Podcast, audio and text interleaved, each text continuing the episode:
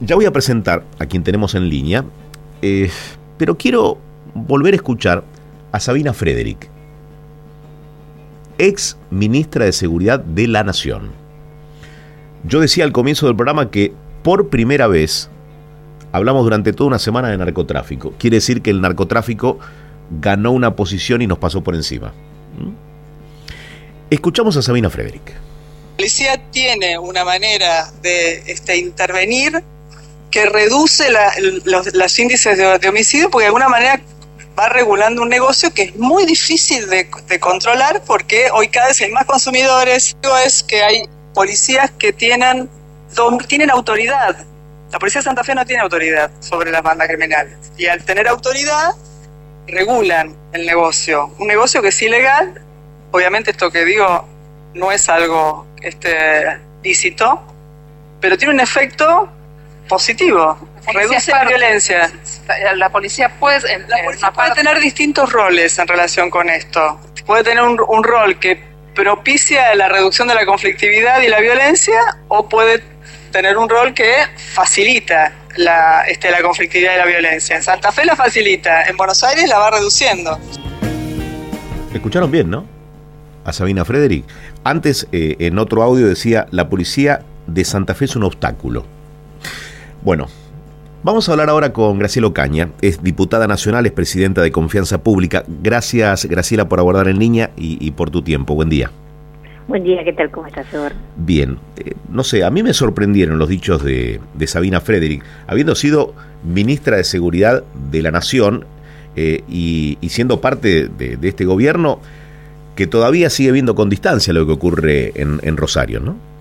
Sí, bueno, ahora entendemos, creo que con estas declaraciones se entiende perfectamente por qué el narcotráfico ha avanzado en forma continua y constante, porque el gobierno nacional cree que los narcos, tal cual lo ha dicho Aníbal Fernández, han ganado.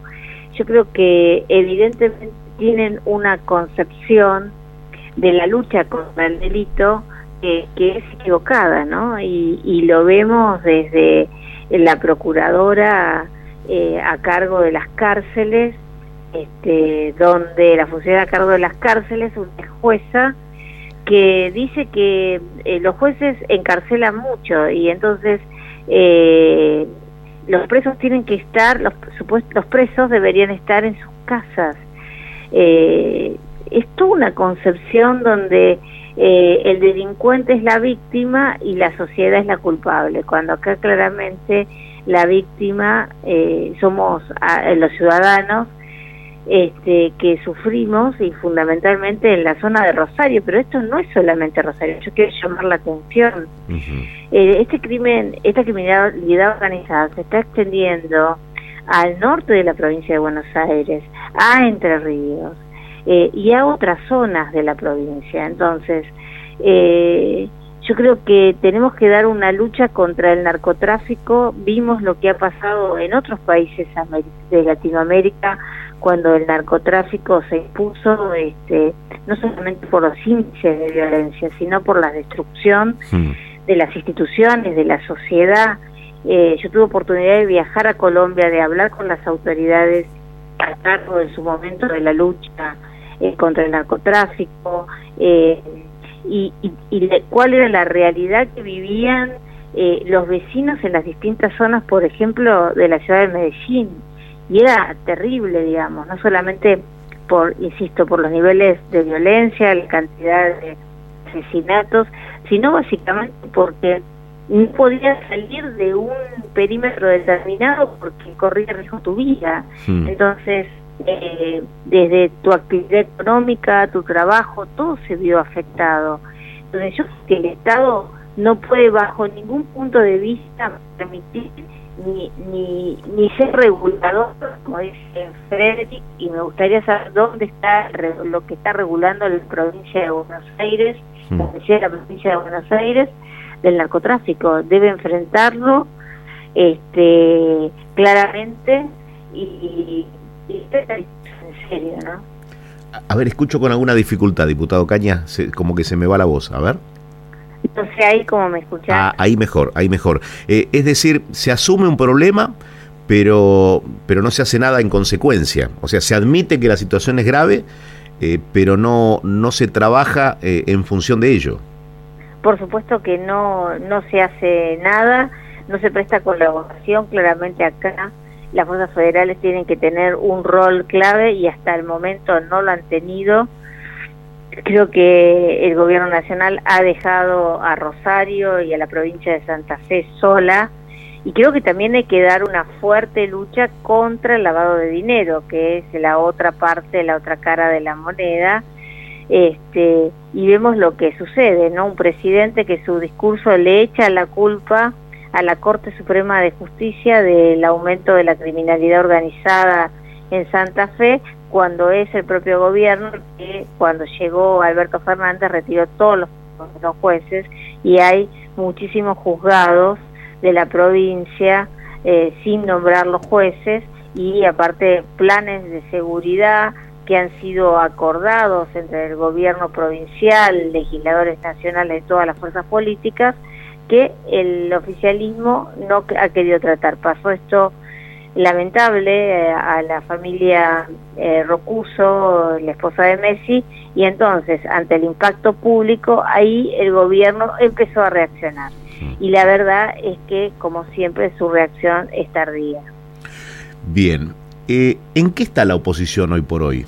Digo, se dilata mucho si Mauricio Macri va a ser candidato a presidente de la nación. Digo, ¿qué paso debiera dar la, oposición en un momento como este que vive la Argentina?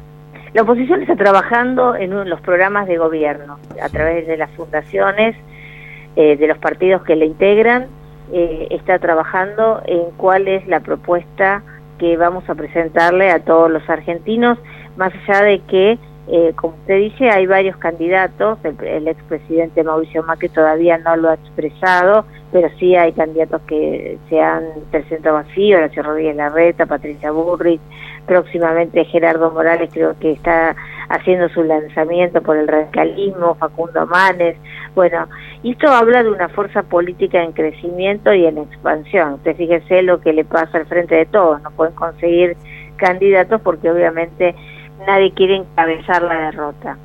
Eh, yo creo que ese es el compromiso que la oposición tiene que hacer y controlar que el gobierno no haga desmadres de la economía como los que está intentando hacer eh, Sergio Massa desde el Ministerio de Economía, estirando lo más que pueda, eh, no llevar adelante las reformas que hay que hacer y condicionando la economía argentina y poniendo en riesgo para todos los argentinos, porque yo creo que eh, estamos en un grave riesgo de, que la inflación siga aumentando y eh, por lo tanto nuestros ingresos se sigan licuando. Bien, eh, hoy Juntos por el Cambio es Patricia Bullrich, pero también es Horacio Rodríguez Larreta. Horacio Rodríguez Larreta dijo en los últimos días que ya no son más los primeros 100 días de gobierno, sino que son las primeras 100 horas.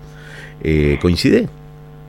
Yo creo que eh, la sociedad hoy está en un estado, mire, eh, yo camino mucho, hablo con los vecinos, eh, la gente está desanimada, no tiene esperanzas y creo que eso es lo peor que le puede pasar a una sociedad. Entonces yo creo que a la sociedad hay que mostrarles que el cambio, si bien muchas cuestiones, los resultados no están en el mediano y en el largo plazo, los cambios se hacen desde el primer momento, que no va a haber más políticas homeopáticas para llevar adelante y llegar a un resultado, sino que los cambios profundos que la gente eh, está esperando, digamos. El sector productivo no puede más, necesita que se le saque la pata del Estado, se baje impuestos, que el ajuste lo haga la política, que hay muchas cuestiones que no pueden esperar más que eh, los primeros días de gobierno y creo en ese sentido que hay que tener preparadas leyes ómnibus y, toda la normativa legal necesaria para impulsar esos cambios. Graciela Ocaña, muchísimas gracias eh, por hablar con nosotros. Muchas gracias a usted por el llamado. Que tenga muy buen día. La diputada Graciela Ocaña pasó por Milenio. Primero lo primero.